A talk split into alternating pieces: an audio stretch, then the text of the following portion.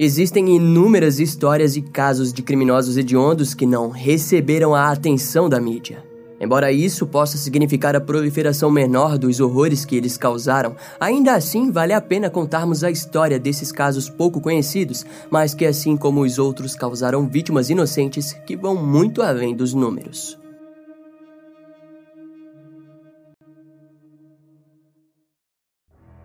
Em meados de maio de 1971, o fazendeiro Goro Kagehiro vivia sua vida pacata no interior do condado de Sutter, na Califórnia, quando se deparou com uma situação peculiar. Sua fazenda ficava próxima ao rio Feeder e junto a ele havia um grande pomar de pêssegos.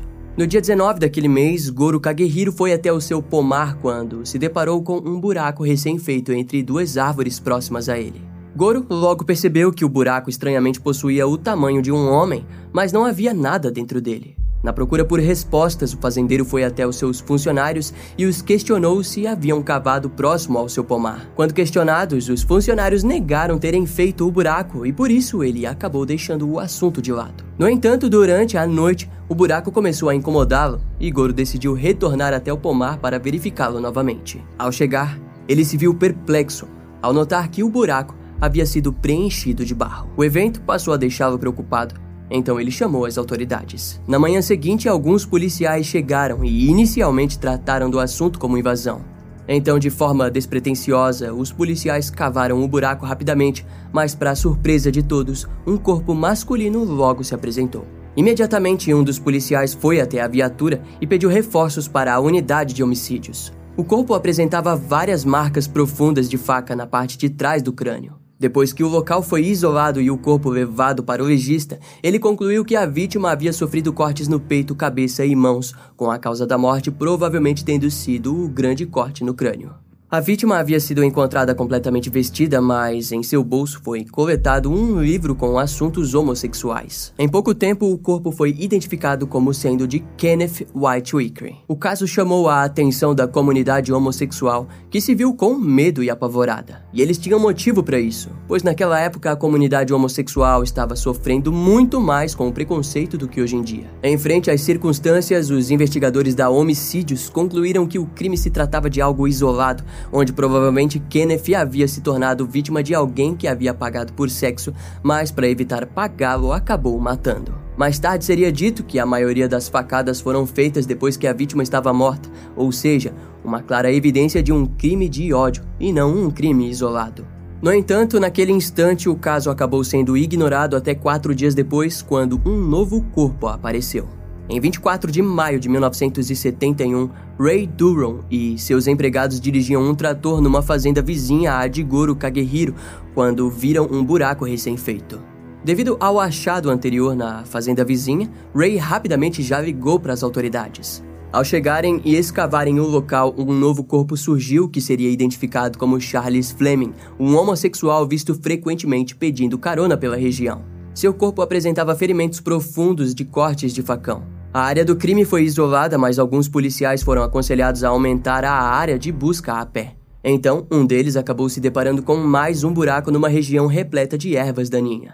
O buraco se assemelhava a uma sepultura. Lá encontraram em meio à terra um recibo do mercado de Yuba, assinado por Juan V. Corona. Mas no fundo do buraco encontraram um terceiro corpo que apresentava os mesmos ferimentos que os outros dois. A nova situação, ainda mais preocupante, fez com que o xerife Roy Whitaker começasse uma caçada da única pista encontrada, Juan V. Corona. Enquanto investigava o homem do recibo, foi descoberto que Juan era conhecido entre os amigos por sentir uma imensa raiva de homossexuais. Além do mais, o xerife encontrou registros de que Juan havia sido internado em uma instituição mental durante os anos de 1950, onde foi diagnosticado como esquizofrênico. Todas essas informações os fizeram crentes de que ele poderia estar envolvido naqueles assassinatos. Mas antes que pudesse iniciar uma operação, novos corpos foram encontrados. Aquela escavação mortal estava se tornando cada vez mais preocupante, tanto que o próprio promotor do condado de Sutter, David Teja, surgiu na cena do crime. Ao lado do xerife, eles conversaram sobre um mandado de prisão para Juan,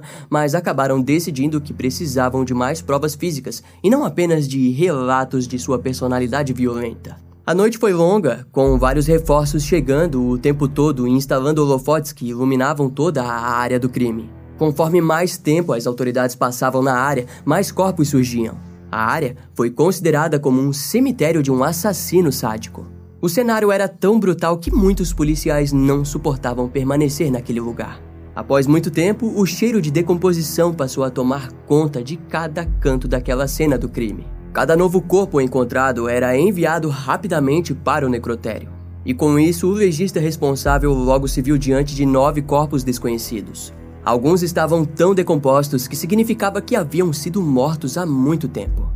Segundo as suas análises, as vítimas haviam sido sodomizadas e algumas até mesmo mortas a tiros. A situação era ainda mais brutal do que o xerife Ray poderia imaginar e ele sabia que precisava agir com cautela para unir informações que acusassem Juan. Seria complicado, mas ele era o único suspeito em potencial que poderia levar ao fim daquele horror. Embora existissem muitas provas circunstanciais que conectavam Juan aos corpos, pouco se sabia sobre ele. Juan havia nascido no dia 7 de fevereiro de 1934 no México aos 16 anos, ele passou pela fronteira e chegou até a Califórnia, onde trabalhou como colhedor de cenouras e melões. Algum tempo depois, Juan se mudou para Sacramento e no ano de 1944, o seu irmão Natividad Corona chegou na cidade de Marysville, próxima ao rio Feeder. Em maio de 1953, Natividad sugeriu que seu irmão se mudasse para o mesmo local onde ele morava e, concordando com a sugestão, Juan se estabeleceu por lá, conseguindo um trabalho numa fazenda local. Ainda no mesmo ano, ele se casou com Gabriela Hermosillo em Nevada. Mais tarde, se separou dela e casou logo em seguida com Glória Moreno. Em dezembro de 1955, uma trágica inundação ocorreu nos rios Iuba e Feeder, que levou a vida de pelo menos 74 pessoas. O ocorrido mexeu com Juan e em janeiro de 1956 ele começou a apresentar sintomas de esquizofrenia. Seu irmão acabou o internando em uma clínica onde foi diagnosticado como esquizofrênico paranoico. O seu tratamento consistiu em 23 sessões de choque e, depois de três meses, o homem foi considerado curado. Após sair da clínica, Juan foi deportado para o México. Ele voltaria legalmente para os Estados Unidos apenas no ano de 1962, onde se apresentou como um homem diferente e trabalhador. Foi nesse ano, porém, que a primeira vítima foi feita, apesar de ter sido encontrada só nove anos depois. Por isso, naquele momento, aparentemente tudo estava normal. Voltando recentemente para os Estados Unidos, Juan conseguiu o emprego de contratar grupos de trabalhadores para serem enviados às fazendas de frutas locais. Tudo parecia ir bem até meados de 1970, quando um homem mexicano foi encontrado severamente machucado no café de Natividad Corona. De acordo com o homem, Natividad havia o atacado brutalmente com o facão. Em resposta, Natividad acabou fugindo do país e deixou Juan sem suporte, e no mesmo ano, Juan foi novamente internado para tratamento. Ele foi liberado em março de 1971, onde pouco tempo depois foi contatado pelo fazendeiro Goro Koguehiro, que pediu por funcionários novos. Dois meses depois, somos levados aos acontecimentos do início do vídeo, e no dia 26 de maio de 1971, as autoridades chegaram na residência de Juan com um mandado de busca completo. A chegada na residência do homem deixou sua família atordoada, mas no local foram encontrados um machado, cutelo de carne, receitas e um livro com nomes de 34 homens. Ao lado da residência havia uma van da família e em seu interior foi visto manchas de sangue, uma pá, munição e roupas. Um Chevrolet Impala foi investigado e em seu interior também foram observadas manchas pequenas de sangue. Juan possuía um escritório e nele foram encontrados mais munições e uma faca longa a qual possuía a frase Tennessee Toothpick. Depois de confiscarem todo o material, as autoridades compararam os corpos identificados com os nomes da lista de Juan, onde pelo menos seis vítimas foram confirmadas. Enquanto isso, no cemitério foram encontrados mais corpos. Um deles havia quase sido decapitado com um único golpe no pescoço e em cima dele havia uma carteira que o identificou. A mídia logo descobriu o nome do principal suspeito e chegaram como abutres em cima daquilo que chamaram de livro do assassinato, onde apresentaram os nomes dos homens como forma de fazer com que famílias identificassem um ente desaparecido. Mais de 1.500 ligações ocorreram, além de várias pessoas terem ido até lá para identificar os corpos. As buscas foram finalizadas no dia 4 de julho de 1972 e foram divulgados um número total de 25 vítimas que possivelmente eram todos trabalhadores imigrantes. Naquela altura, foram divulgados mais detalhes sobre os corpos. De acordo com as fontes, as vítimas foram todas encontradas com os braços sobre a cabeça, como se tivessem sido pousadas. Ao fim, 21 foram identificados como sendo homens de 40 a 68 anos e 4 permaneceram desconhecidos devido ao nível de decomposição. O caso logo tomou proporções maiores quando, em uma coletiva de imprensa, o xerife Ray disse que Juan Corona seria acusado oficialmente pelos assassinatos. Vários recibos bancários haviam sido encontrados no local com o nome de Juan, conectando todas as vítimas a ele. Assim, Todos aguardavam ansiosamente pelo julgamento do criminoso.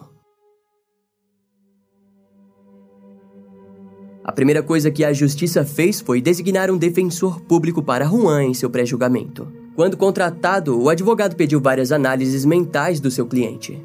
Para o advogado, não havia prova que o ligasse diretamente aos crimes, pois, em sua visão, Juan Corona era apenas um homem como qualquer outro que ganhava cerca de 20 mil dólares por ano. Todos os moradores da região gostavam de Juan. Ele era um homem bem estruturado segundo o padrão da sociedade americana. No entanto, quando os psiquiatras analisaram o homem, eles informaram que Juan possuía total ciência do que havia feito. Já o psiquiatra da promotoria disse que Juan era um homem psicótico. Após um mês da prisão do sujeito, um novo advogado chamado Richard que assumiu a defesa de Juan. Richard apoiou o caso em acusações contra o condado, informando que as evidências haviam sido manipuladas indevidamente e eles haviam violado os direitos do seu cliente. O advogado também trouxe à tona que o especialista de caligrafia da promotoria não possuía certeza se o caderno encontrado no escritório de Juan realmente havia sido escrito por ele. Nos facões encontrados, testes foram feitos que confirmaram que o sangue pertencia a animais e não a humanos. Além disso, as manchas encontradas nos veículos possivelmente eram de trabalhadores machucados que ele supostamente havia dado carona ao longo do tempo. A bala encontrada em uma das vítimas também não combinava com as armas encontradas na residência de Juan. E para piorar a situação da promotoria, o advogado de defesa disse que os recibos poderiam estar junto aos corpos tanto com Juan sendo ou não o assassino. Alguns álibis haviam sido encontrados para alguns dias que supostamente os ataques haviam acontecido.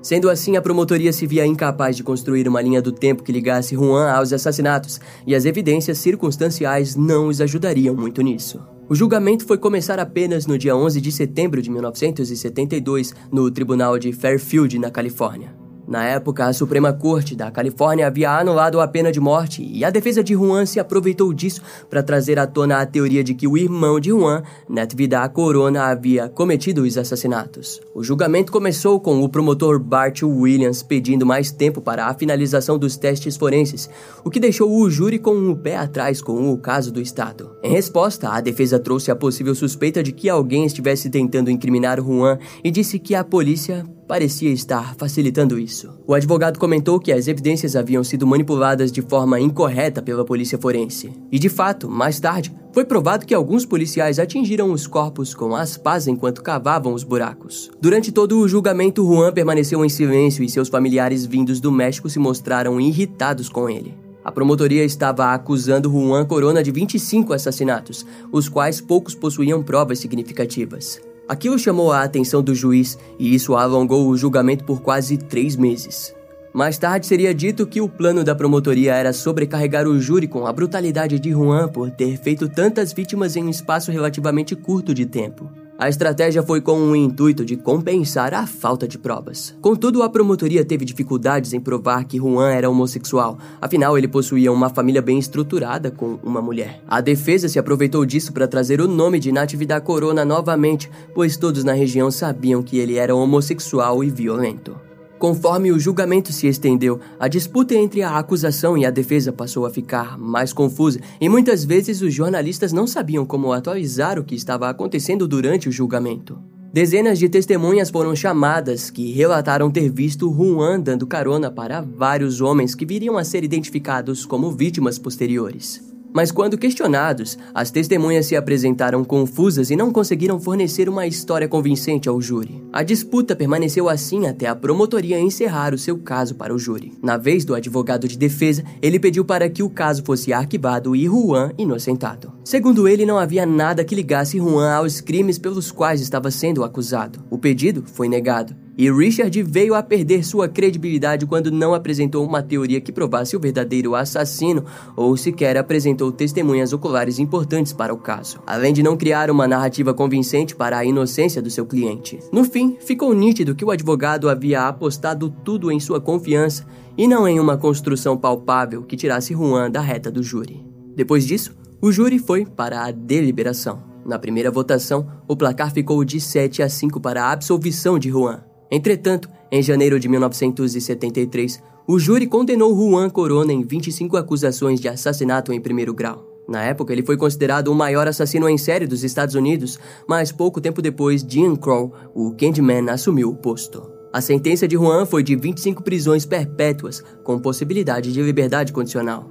Depois de ser enviado para a prisão, Juan acabou sendo atacado e esfaqueado 32 vezes e, ao se recuperar, confessou os assassinatos a um padre local. No ano de 1978, Juan voltou a confessar os crimes para um antigo amigo seu, Jesus Rodrigues Navarro, onde ele disse: Sim, eu fiz isso, mas sou um homem doente e um homem doente não pode ser julgado pelos mesmos padrões que outros homens.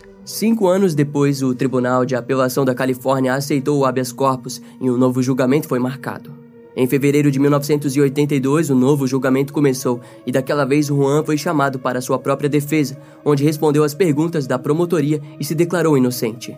Muitas das testemunhas usadas no primeiro julgamento estavam mortas, mas mesmo assim a promotoria conseguiu montar um bom caso. Em contrapartida, a defesa trouxe 50 testemunhas, mas não adiantou muita coisa. Principalmente porque a acusação havia trazido mais uma vez o livro onde haviam os nomes dos homens, e a defesa não conseguiu montar uma explicação boa para convencer o júri. A deliberação do júri dessa vez durou 54 horas. No fim, Juan Corona novamente recebeu 25 prisões perpétuas nos 25 casos de assassinatos em primeiro grau. Juan foi enviado para a prisão estadual de Corcoran, na Califórnia. Ao decorrer dos anos, o Estado negou negou oito vezes o pedido de liberdade condicional. Assim, no dia 4 de março de 2019, Juan Corona morreu aos 85 anos de causas naturais. Juan Corona atuou dos anos de 1962 a 1971 e foi o primeiro a receber o título de um maior assassino em série dos Estados Unidos, antes mesmo de Jean Cole, John Wayne Gacy e Ted Bundy.